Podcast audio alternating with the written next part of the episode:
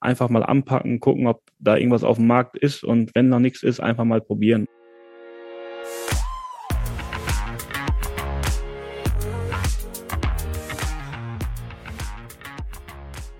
Willkommen bei der Extrameile, dem Podcast für Macher und Vordenker, die aktiv daran arbeiten, ihre Vision Wirklichkeit werden zu lassen und dabei Grenzen überwinden. Heute zu Gast habe ich Sebastian Welp, den Founder von Lagerkarton. Willkommen. Hi, guten Tag. Grüß dich. Äh, Sebastian, du hast ja einen sehr, sehr spannenden CV. Wie kommt man denn eigentlich daher, dass man bei Robert Geis, sprich den Geissens Online-Management gemacht hat oder Online-Manager war und nun die Welt mit Kartons ein Stück weit besser macht? Ja, also so ganz genau äh, kann ich natürlich auch noch nicht ganz äh, glauben, wie ich denn da rangekommen bin, aber tatsächlich ist es äh, eigentlich naheliegend, dass äh, man natürlich verschiedene Leute anschreibt, die natürlich auch sehr bekannt sind ähm, und ja, wie es man im normalen Job auch macht und sagt, pass mal auf, ich äh, habe da eine Möglichkeit, euch zu unterstützen, zu helfen. Und damals war es halt die YouTube-Schiene, wo ich äh, Ahnung hatte, wo ich äh, mit meinem damaligen Beruf auch Berührungspunkte hatte mit YouTube und ähm, die Ausbildung zum Mediengestalter war da auch sehr hilfreich, dass ich gesagt habe, pass mal auf, ihr habt noch gar keinen YouTube-Kanal. Wie mhm. sieht's aus? Habt ihr Lust, habt ihr Bock, äh, da irgendwas zu starten? Und äh, ich glaube, es hat keine halbe Stunde gedauert, bis die E-Mails zurückkamen vom Büro der Geissens, äh, yo, äh, schick uns doch mal eine, äh, so, so, so, so ein Konzept oder so eine Idee, was man da machen kann. Und äh, das habe ich dann getan. Und äh, paar Tage später saß ich im Büro in Köln äh, bei den Geissens und äh, ja, habe mehr oder weniger äh, dort ähm, ja die Anfangszüge des YouTube-Kanals äh, soweit cool. äh, absolviert. Gleich gekauft quasi. Sehr genau, gut. wurde direkt äh, eingekauft und äh, genau, dann ging das ganze Prozedere schon los. Ja, hat gar nicht lange gedauert. sehr, sehr spannend. Ähm, genau, und jetzt bist du ja wiederum in einem ganz anderen Bereich tätig, genau. der auch im Zentrum von der Folge jetzt aktuell steht, Lagerkarton. Ich glaube, ja. der, der Name der Firma erklärt das schon ganz gut, aber natürlich würden wir auch gerne in deinen eigenen Worten hören, was macht Lagerkarton und ähm, ja, wie helft ihr Unternehmen oder auch Personen? Ja, also ähm, der Lagerkarton ist eigentlich daraus entstanden und auch die Idee, die ist tatsächlich 2014 schon entstanden. Ähm, in der Ausbildungszeit von mir ähm, als Mediengestalter habe ich für die, das Unternehmen meines Vaters, wir sind in der Textilbranche tätig, machen da zum Beispiel auch Merchandising für YouTuber, deswegen auch die Verbindung zu YouTube, ähm, haben wir nach einer ja, nachhaltigen Lagerlösung gesucht. Ähm, wir haben damals schon sehr darauf geachtet, dass wir äh, kunststoffarm verschicken, das heißt äh, Papier und auch äh, Kunststoff vor allen Dingen äh, jetzt versuchen, das möglichst gering zu halten beim Verschicken. Und zu 100 Prozent gelingt das meistens nie aber ähm, zum Großteil kann man das schon ganz gut äh, beeinflussen. Und ja, da haben wir uns einfach gedacht, okay, warum sollen wir da nicht irgendwo auch ähm, bei der Lagerung darauf achten, dass wir wirklich nachhaltig lagern? Und ich habe mich dann hingestellt und äh, habe da mit einem Cuttermesser mal losgeschnibbelt, äh, wie man das so kennt, ähm, als äh, junger kreativer Bursche und habe gedacht, komm, ich äh, probiere da mal was und äh, hat dann ein paar Wochen gedauert, bis man dann wirklich, äh, sag ich mal, ein vorzeigbares äh, Kartonstück äh, gut dort äh, mal zeigen konnte. Und das war eigentlich die, die Grundidee des Kartons. Äh, der muss stabil sein, muss man übereinander stapeln können. Und wenn man halt nicht braucht, dann kann er einfach flach ja. auf eine Palette zurückgestellt werden. Und ja, das war eigentlich die, die, die, ja, die Entstehungsgeschichte ähm, des Lagerkartons, ja. Aber also wenn, wenn ich an Karton denke, dann denke ich an Umzüge und an irgendwie Bücherkisten, mhm. die dann mitten auf der Straße gerissen sind. Ja, genau. Ähm, deswegen, also deine, deine, deine Idee scheint ja zu simpel zu sein. Ähm, und wie kann es denn sein, dass sozusagen der riesige E-Commerce-Markt, der Milliarden groß ist, dann vielleicht nicht auf da eine bessere Variante gestoßen ist? Oder, oder ja. was macht den Lagerkarton denn jetzt so anders?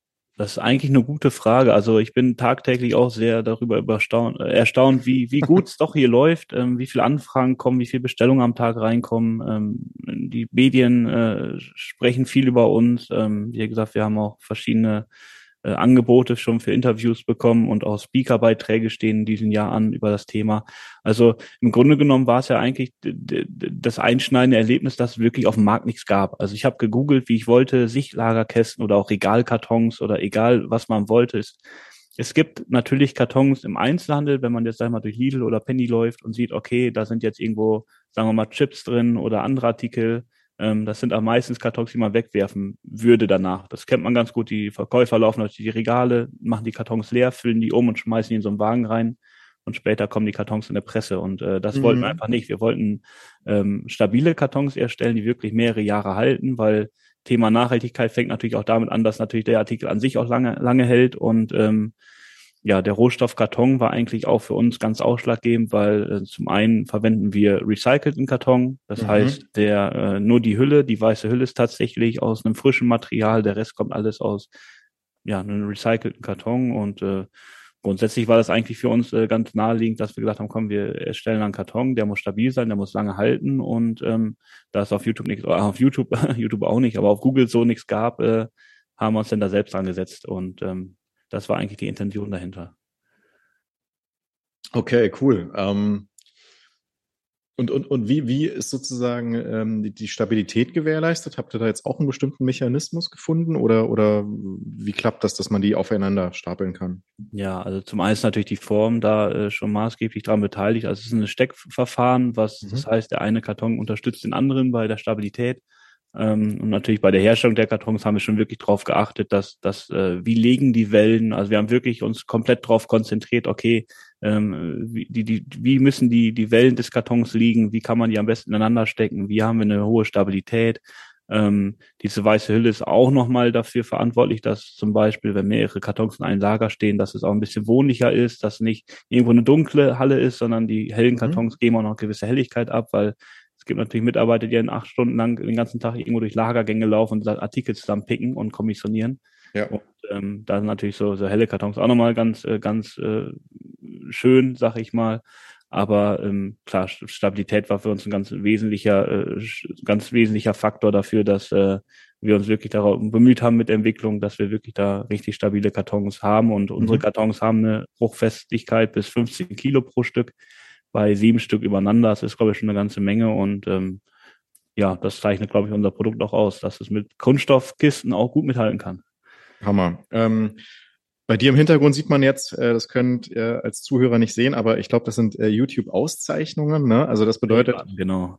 ähm, das ist ja eigentlich dein Kerngebiet. Sprich, wenn man sich sozusagen äh, mit YouTube beschäftigt, bist du ein absoluter Experte.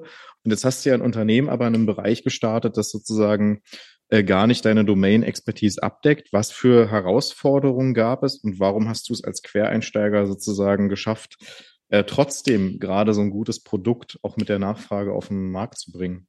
Ja, ich glaube, man muss ein bisschen unterscheiden, was man privat und so ähm, hobbymäßig gerne macht und was man halt beruflich macht. Bei mir war damals äh, die Entscheidung ganz klar, okay, ich werde irgendwann die Firma meines Vaters übernehmen. Das war so der berufliche Weg. Ähm, das war auch das naheliegendste, die Ausbildung in einer eigenen Firma zu machen, dort die Firma auch schon direkt zu unterstützen, weil ich natürlich nicht nur ab Tag eins der Ausbildung, sag ich mal, vom Kopf her schon in der Firma war, sondern schon wesentlich viele Jahre früher äh, in der Firma tätig war. Was ist das für eine Firma? Ähm, wir machen tatsächlich Textildruck ähm, mhm. für große Unternehmen wie ja, Bauhaus oder auch äh, die Deutsche Post oder für, für Flaschenpost in Münster zum Beispiel, die die Getränke verteilen. Das sind so mhm. ähm, einfach äh, für die Mitarbeiter, die dort äh, ja bei allen Wetterslagen draußen äh, arbeiten müssen. Da machen wir die Arbeitsbekleidung mit Logos, mit allem drum und dran, sticken oder bedrucken. Das ist so unser unser äh, Kerngeschäft. Äh, der, der Vater von meinem der, der Firma von meinem Vater und ähm, ich habe wie gesagt da die Ausbildung gemacht, habe mich äh, natürlich nebenbei auch damals, als ich noch ein bisschen jünger war, viel mit YouTube beschäftigt. Habe natürlich auch privat meinen eigenen YouTube-Kanal gehabt, wo ich ein bisschen äh, Videos äh, dran rumgeschnitten habe. Als Mediengestalter hat man natürlich auch diese Themenbereiche der Videobearbeitung und äh, Social Media ist auch mal ganz groß mit äh, äh ja. dabei.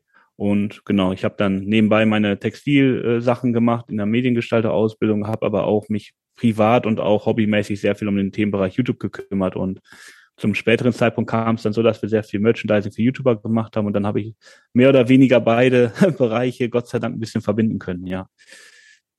Und, und wie war's? Also, okay, du sagst, also eigentlich hattest du eine gewisse Erfahrung in diesem, wie soll ich sagen, maschinellen Bereich, ja, wie man einfach äh, ähm, viele Produkte, auch vielleicht einfachere Produkte herstellt. Ähm, also das heißt, das war für dich gar nicht eine Herausforderung, dich in den Kartonbereich hineinzudenken? Oder, oder gab es da doch schon so zwei mhm. Knackpunkte? Klar, man muss sich natürlich, also natürlich auch andere ab, ab, ab, wie soll ich sagen, ähm, Abläufe. Ähm, wenn man natürlich das erste Mal in so einer Papierfabrik steht und die einen da zuquatschen mit hier so Dick und Indeck und Außendeck und B-Welle und C-Welle und äh, Klar muss man sich natürlich ein bisschen reinfuchsen, aber das Interesse war von Anfang an da. Von da habe ich mir das eigentlich ganz gut äh, angeeignet. Ähm, klar, jetzt nach einem Jahr, wo Lagerkarton, äh, sage ich mal, schon auf dem Markt ist, hat man natürlich sehr viel Ahnung. Man kann gut mitreden, man, man weiß genau, äh, welches Produkt man vertreibt. Aber damals äh, war ich natürlich im Textilgeschäft tätig ähm, konnte mich da sehr gut äh, äh, widerspiegeln und auch äh, ähm, habe da natürlich meine mein Interessensfeld gehabt und das hat sich jetzt so ein bisschen verlagert, mhm. wie du schon sagst, Richtung Karton. Aber ähm, wenn ein gewisses Grundinteresse dasteht und eine gewisse Freude an dem Job, dann kann man sich, glaube ich, für jedes Produkt irgendwie begeistern und äh, das war bei mir auf jeden Fall der Fall. Mega. Mhm. Wie groß seid ihr jetzt aktuell oder ich sag mal, wie sieht das Unternehmen Lagerkarton aus und wo wollt ihr auch im Laufe des Jahres hin? Ähm, ja, momentan, also man, man, muss sagen, wir haben natürlich vor einem Jahr gegründet, ähm, aber natürlich äh, ist eine Gründung nicht gleich damit verbunden, dass man wirklich viele Aufträge hat, einen hohen Mitarbeiterbestand hat und äh, viel Umsatz fährt, sondern eine Gründung ist eigentlich erstmal damit beschäftigt, wirklich eine Webseite aufzubauen, ähm, Visitenkarten zu erstellen, den ganzen Rummel, was man so kennt. Ähm, Patente anmelden, äh, viele Bankgespräche führen. Ähm, mhm. Das heißt, äh, ich sag mal, im ersten halben Jahr geht da relativ wenig.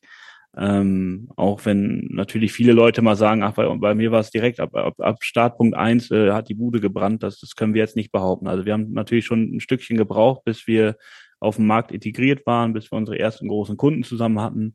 Die mhm. kommen natürlich am Anfangszeit auch nicht von alleine, die stehen nicht auf der Straße und sagen, so, wo hat jetzt hier einer einen Lagerkarton? Die muss man ja. natürlich schon alle abfrühstücken. Ähm, da gibt's natürlich viel, verschiedene Wege mit LinkedIn und, und YouTube und, und da habe ich natürlich auch verschiedene Wege wieder gesucht und das ging eigentlich dann nach einem halben Jahr wirklich los, dass wirklich ähm, die Kunden auf uns zukamen, dass äh, ja, wir die ersten Musterkartons rausgeschickt haben und ja. äh, nach einem Jahr stehen wir jetzt tatsächlich so, da dass wir tatsächlich äh, vier Mitarbeiter momentan haben. Äh, mein Cousin, der arbeitet noch äh, mhm. in einem Baustoffhandel. Ähm, da sind aber auch die Pläne, dass der äh, ja Mitte des Jahres auch rüberkommt. Dann sind wir fünf. Wir haben zwei Leute hinten im Versand, die die Paletten soweit fertig packen und äh, ich mit den beiden anderen sitze dann hier vorne mhm. und mache den Verkauf und die Buchhaltung und alles, was so an Papierkram hier mhm. ansteht. Ja, spannend. Genau. Aber da, da höre ich heraus, also dein Vater, dein Cousin, du arbeitest da schon relativ eng auch mit Familienmitgliedern. Ja. ja. Und einige sagen Fluch und Segen zugleich. Ähm, wie war das vor allen Dingen für dich, eine Ausbildung in dem Betrieb deines Vaters zu machen? Weil man könnte natürlich auch sagen, du, was soll ich denn hier die, die ganzen Prozesse kennenlernen? Äh, ja. Wenn, dann steige ich direkt ins Management ein. Ja, das gibt's ja auch die Haltung. Ja. Wie, wie bist du damit umgegangen und, und haben das die Kollegen geschätzt, dass du quasi auch die normale Ausbildung gemacht hast? Kannst mhm. du da ein paar Erfahrungen teilen? Also grundsätzlich habe ich zu meinem Vater eigentlich ein sehr, sehr gutes Verhältnis. Ähm, wir sehen uns tagtäglich und das ist auch, sag ich mal, ein, ein Gut, was man äh, nicht gerade unterschätzen sollte. Ähm, ich mag die Zeit sehr in der Familie und auch mit Freunden hier zu verbringen. Ich kann mir zum Beispiel nicht vorstellen, irgendwo nach München zu ziehen und äh, da mal äh, nur zu Weihnachten und Ostern mal bei der Familie vorbeizukommen. Dafür bin ich einfach zu dicht dran und äh, für mich war es eigentlich der, der, der logisch, logisch, logische Schritt, ähm, die Ausbildung in einer eigenen Firma zu machen, weil ich ja schon seit mehreren Jahren da mitlaufe. Ich habe äh, auch vor der Ausbildung schon mitgeholfen, mitgearbeitet und ähm, ich habe nicht bei Null gestartet während der, mhm. während der Starts der Ausbildung, sondern ich stand schon auf mehreren Stufen, sag ich mal. Und ähm, ich war in dem Sinne jetzt kein Auszubildender, obwohl ich natürlich auch die Schule besucht habe, aber ich war eigentlich schon ein fester Mitarbeiter, der wirklich schon seine Bereiche da geleitet hat und äh, ich habe schon voll mit angepackt, Geld verdient und äh, ich glaube, das war ein ganz entscheidender Punkt, der auch der Firma ganz gut geholfen hat. Ähm, klar, viele sagen, es ist nicht gut, äh, im eigenen Nest ist, äh, die Ausbildung zu machen, weil man auch was anderes kennenlernen soll, aber ähm, ich, ich habe es jetzt äh, nicht so aufgefasst, dass es jetzt für mich negativ ja. war. Ja. Okay, aber äh, was würdest du sagen, ähm, worauf muss man achten, wenn man quasi im Betrieb der Familie anfängt? Gibt es da eine, eine besondere Stolperfalle, von, von, der du sagst, da darf man nicht reintreten sozusagen? Ja, also ich kann ich jetzt so wenig sagen. Also man sollte natürlich nicht vergessen, dass man äh, nach wie vor der Junior ist. Ähm, aber ich glaube, das, das habe ich mir jetzt auch nicht so ansehen lassen, dass ich jetzt gesagt habe, ich möchte jetzt hier den ganz großen Umbruch machen, sondern ja. man sollte sich natürlich schon mal darauf konzentrieren, was man kann und was man auch, wo man wirklich weiß, okay, das äh, klappt soweit. Mhm. Ähm, aber so richtige Stolpersteine, wie natürlich auch verschiedene andere Leute mir das vorher prophezeit haben, dass es nicht gut ist, also habe ich jetzt, kann ich jetzt einfach nicht bestätigen. Also ich habe die Zeit sehr genossen und ich glaube auch, dass ich ab Tag eins sehr gut äh, die Firma unterstützt habe und, und alles äh, soweit ganz gut lief. Und ähm, ja, das also große Stolpersteine habe ich jetzt in, in, in der Zeit äh, nicht äh, gesehen auf meinem Weg. Ja, okay. Ähm, wir hatten im Vorgespräch auch über die äh, E-Commerce-Landschaft gesprochen. Das ist ja wahrscheinlich auch ein Hauptabnehmer tatsächlich von euren Produkten. Ja. Ähm, wie, wie waren die Reaktionen, als Sie von dem Lagerkarton gehört haben? Ist es da tatsächlich so, dass eben auch viele E-Commerce-Unternehmen sagen, genau so ein nachhaltiges Produkt haben wir gesucht? Oder kamen bestimmte Rückfragen oder wie war da quasi eure Kommunikation gewesen? Ja, also sehr gemischt. Also wir haben natürlich Unternehmen gehabt, die ähm, zum Teil schon auf uns zugekommen sind, gesagt haben, pass mal auf, genau das haben wir gesucht und jetzt haben wir es endlich gefunden und die bestellen dann direkt zehn Paletten. Das sind natürlich die, die einfachsten Kunden. Mhm. Ähm, für mich ist aber auch der, der Weg des Vertriebs eigentlich ganz äh, interessant und ich bin wirklich auf viele große Firmen zugegangen. Mhm. Und bei den großen Firmen wie Best Secret oder About You zum Beispiel, da habe ich sofort eine sehr, sehr positive Resonanz bekommen. Ich wurde direkt eingeladen. Ich bin dann auch wenige Wochen später direkt nach München gefahren, ähm, habe das Produkt da vorgestellt und ähm, also da habe ich eigentlich durchweg positives Feedback bekommen und ähm, klar gibt es mal Firmen, die sagen, ja, jetzt ihr seid ja eine kleine Firma und könnt ja so große Mengen auch stemmen und äh, kriegt mhm. das dann auch alles hin. Aber ähm, der Großteil der, der Kunden, die wir beliefern und auch wo wir unser Produkt vorgestellt haben, sind eigentlich total begeistert und ähm, spiegelt mhm. auch, äh, sag ich mal, so ein bisschen auch die, die heutige Zeit wieder, weil viele Firmen natürlich ähm, denken, okay, wir wollen uns nachhaltiger aufstellen. Ähm, diese Kunststoffkisten, die ich vorhin angesprochen habe, die sind aktuell noch sehr weit äh, verbreitet. Ähm, natürlich lässt sich das nicht ganz umgehen, wenn man wirklich schwere Artikel hat, ähm, die ja. jetzt über dieses, äh, über diese unsere Bruchfestigkeit, sag ich mal, drüber weggehen, dann, dann lässt sich das natürlich nicht verhindern. Mhm. Ähm, da muss man sowas noch einsetzen. Aber ich sag mal, so 70 Prozent der Artikel, die dort gelagert werden, die können wir mit unserem Karton abdecken und ja. äh, eigentlich ist äh, jedes Gespräch sehr, sehr gut verlaufen, wo ich war. Ähm, und mhm. ähm, die Kunden sind tatsächlich sehr, sehr oft sehr über, äh, sehr, sehr erstaunt, wie, wie, wie stabil so ein Karton sein kann, weil ähm, die nehmen dann so ein Ding in die Hand und denken dann, oh, oh, oh, das aber, ja doch, der ist ja schon, äh, genau. Und dann stellen die ein paar übereinander, drücken da mit der Hand drauf und sagen, ja, komm, äh, das ist ja doch äh, stabiler, wie ich gedacht habe. Mhm. Und, und nochmal auf diesen grünen Aspekt zurückzukommen, äh, sagst du, viele, vielen E-Commerce-Unternehmen ist das wichtig, äh, dass sozusagen auch eure Lagerkartons sehr grün sind?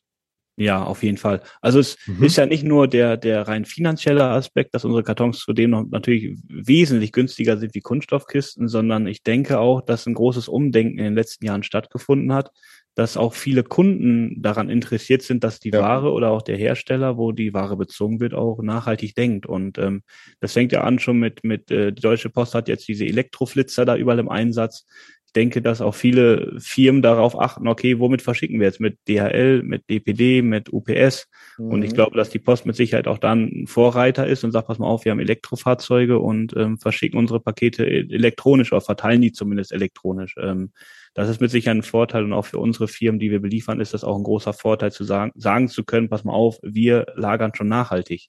Das äh, bedeutet, es wird viele Bilder mit Daumen hoch und dir geben, wenn ein E-Commerce-Händler zu dir kommt und sagt, wir brauchen das für unsere PR, für unser Social Media, wir machen jetzt ein Bild. Alle Kartons, die bei uns sozusagen gelagert werden, sind nachhaltig. Wenn ja. viele Termine auf dich zukommen denke, ja, ich hoffe, aber grundsätzlich ist ja nicht nur der Aspekt der, der Nachhaltigkeit ausschlaggebend, sondern wie, wie ich schon ange, angesprochen habe, also unsere Kartons sind wesentlich günstiger, wir sind viel flexibler, Kunststoffkisten kann man nicht mal eben äh, wegstellen, sondern oder zusammenfalten wie unsere Kartons, sondern wenn sie da stehen, dann stehen sie da egal ob was drin ist oder nicht. Und unsere Kartons kann man natürlich zusammenfalten, mhm. dann hat man 280 Stück von den Dingern auf einer Palette und dann stellt man die oh. oben ins Hochregal rein und wenn man, wenn man sie wieder braucht, kann sie wieder auf, können die ganzen Kartons wieder aufgebaut werden. Das kann man wirklich 15, 20, 30 Mal machen. Ähm, vor allen Dingen ist man da natürlich in gewisser Art und Weise auch wesentlich flexibler. Und einen, einen wichtigen Vorteil haben wir auch noch, den möchte ich auch noch schnell erklären. Ähm, wenn ein Lagerist hingeht und bestellt 1000 Kunststoffkisten in der Größe wie unser Karton, dann mhm. bräuchte man dafür ungefähr sieben LKWs ähm, für die Menge, beziehungsweise sieben zu eins. Das heißt, wenn die Menge in Kunst, in, in Pappkartons oder in Lagerkartons, wie wir sie herstellen, ähm, bestellt werden, bräuchte man nur einen LKW, weil diese Kunststoffkisten kann man natürlich nicht so fein verräumen wie unsere ja. Kartons ähm, und sind halt nicht so platzsparend in den LKW. Das heißt auch die die Effizienz oder auch die ähm, ja, der, der Verbrauch und, und die ganzen LKWs, die dann extra fahren müssten, ist natürlich mhm. auch nochmal ein wesentlich großer Vorteil. Und dazu kommen ja. natürlich die Kosten, weil die LKWs muss ja letztendlich auch jemand bezahlen. Ja, spannend, okay. In vielen ähm, Bereichen viele Vorteile tatsächlich. Und, und wenn man das hoch multipliziert, du hast ja sicherlich auch viele, viele jetzt Investoren-Pitches gehabt, was würde ja. das denn bedeuten, wenn quasi weltweit genau solche Varianten von Kartons äh, existieren würden? Hast du da ein paar Zahlen, mit denen du überraschen kannst? Jetzt so grob im Kopf nicht. Also wir liefern jetzt in knapp 20 Länder schon. Mhm. Also nach einem guten halben Jahr des Marketings, sag ich mal, äh, liefern wir jetzt in 20 Länder und ähm, man, man muss sich das aber so vorstellen, wir produzieren hauptsächlich in Deutschland. Ähm, wenn natürlich jetzt Kunden sagen, ach, wir wollen jetzt irgendwo nach Tschechien oder nach Spanien oder Frankreich liefern, dann ist es meistens so, dass der Versand ähm, wesentlich höher ist wie vielleicht letztendlich das Produkt und dass sich das nicht mehr lohnt. Deswegen sind wir natürlich auf der Suche nach verschiedenen äh, Herstellern in verschiedenen Ländern, die dann diese Produkte auch äh, regional dort auch herstellen können, damit die Transporte nicht ganz so hoch sind. Aber ähm, ja, das ist so, so, so der nächste Schritt, den wir, den wir da äh, fahren möchten. Cool, okay, cool. Ähm, du hast ja auch eine Karriere als Unternehmer hinter dir. Ich glaube, da sind wir jetzt nicht in alle Aspekte reingegangen, aber ja. du warst da ja auch in ganz wilden Stationen unterwegs, äh, bist auch hier in den USA Freund und hast da, ich glaube, erst letztens warst du in, in LA, im Silicon Valley und Co. Ähm, das bedeutet für dich Reisen und auch diese Inspiration äh, zu holen, das ist für dich ein wichtiges Standbein, richtig? Ja, auf jeden Fall. Also ich reise, fliege gerne, gucke mir gerne verschiedene äh, Nationen und auch verschiedene, äh, ja, wie soll ich sagen, Länder an. Ähm, ich finde es auch immer ganz interessant, wie, wie andere Leute leben und einfach da vielleicht auch ein paar Inspirationen für die Firma oder auch für, für Kunden oder für andere Sachen nochmal wieder äh, zu entnehmen. Und ähm, mit dem Land USA bin ich eigentlich sehr gut äh, äh, verbunden. Nicht nur, dass ich äh, beruflich damals äh, fünf Jahre lang als äh, Aufnahmeleiter äh, viel gereist mhm. bin und auch viel in den USA war, sondern ähm, ich habe viele Freunde da. Ich habe äh, ein halbes Jahr lang dort gelebt, wo ich noch, äh, ja, kurz nach der Ausbildung habe ich da ein halbes Jahr in LA gelebt. Kenne daher viele Geschäftspartner, viele Freunde, viele Investoren, mit denen man natürlich auch über die Jahre jetzt halt äh, einen guten Kontakt hat. Ähm, mhm die fragen sich natürlich auch, okay, Sebastian, was machst du aktuell? Wo bist du dran? Die wissen, dass ich ein ganz äh, ab und zu ein pfiffiges Kerlchen bin und immer für eine Idee gut bin. Und ja. auch in, in, in, diesem Fall jetzt mit dem Karton äh, sind da schon die Interessen sehr groß in Amerika, das Produkt auch dort in den Markt einzupflegen. Und deswegen bin ich jetzt letzte Woche da gewesen und äh, habe, sag ich mal, die Wurzeln gelegt, äh, mit verschiedenen Leuten gesprochen und äh, mir tatsächlich auch ein äh, Lager eines äh, jetzigen Kunden hier in Deutschland mal angeschaut und äh, mhm. die sind ganz heiß dahinterher, das Produkt auch äh, in den USA einsetzen zu können. Ach Mensch, okay. Ja. Äh, was können wir deutschen Unternehmer denn von den Amerikanern aus deiner Sicht lernen?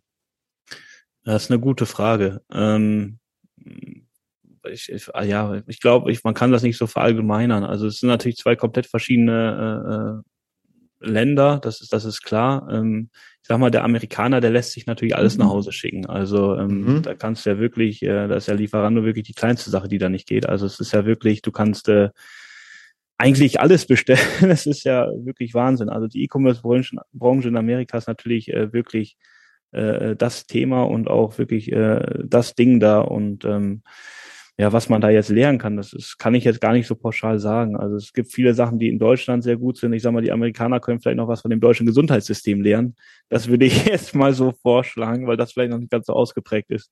Mhm. Aber ähm, also es, ja, so ganz verallgemeinert kann ich das jetzt äh, nicht sagen. Mir fällt jetzt gerade auch äh, nichts ja. Großes ein. Also Thema Nachhaltigkeit gibt es mit Sicherheit genug, was die Amerikaner noch lernen können. Mhm. Ähm, man bedenke mal den Verkehr und auch die Autos, die da rumfahren.